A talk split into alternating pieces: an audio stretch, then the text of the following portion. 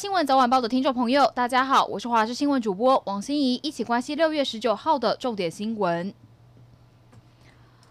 长者施打新冠疫苗后死亡的案例持续增加，到昨天已经超过四十人。外界观察，年长者已经出现疫苗缓打潮。例如，台北市副市长蔡炳坤便说，昨天上午八十岁以上长者预约接种比例约八成三，较日前预约全满的情形，不敢说完全没有缓打潮，不过影响有限。而台南市政府则直指缓打率约百分之五十，不过指挥中心前天仍然称没有明显缓打潮出现。专家表示，慢性疾病不稳定的年长者确实应该缓打，而且如果真的要缓解疫情，二十到六十岁的民众大量施打会比较有效。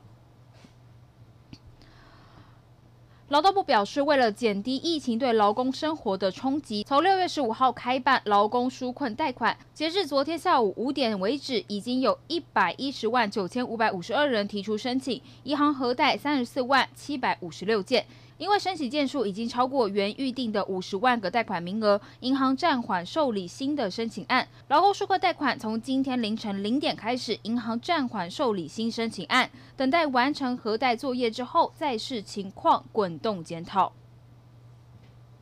今天受到西南风的影响，迎风面、背风面依旧是两样晴。背风侧北部、东北部受到西南风沉降作用影响，气象局持续针对七县市发布高温警示。中午前后，花莲纵谷为橙色灯号，有三十八度极端高温的机会；北北基、台东、宜兰为橙色灯号，有连续出现三十六度高温的机会；桃园市则为黄色灯号，请民众留意。世界卫生组织 WHO 专家周五表示，在印度首现的新冠变种病毒 Delta 变种正在成为全球主要传染的毒株种类。同日，美国疾病防治中心主任也称，他认为印度变种病毒将会成为美国疫情的主流，呼吁民众尽可能接种疫苗以获得保护力。香港警方国安处前天以串谋勾结外国势力危害国家安全罪名。拘捕一传媒和苹果日报两名管理层和三名新闻工作者后，昨天正式落案起诉一传媒行政总裁张建宏、苹果总编辑卢伟光以及苹果日报有限公司等三间公司。案件今日在西九龙裁判法院提堂。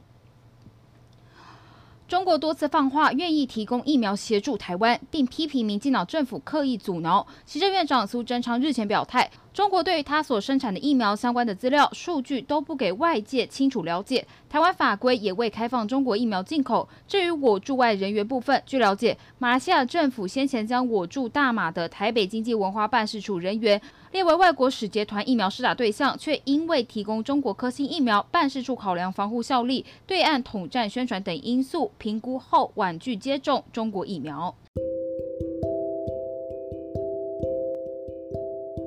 以上就是这一节新闻内容，非常感谢您的收听，我们明天再会。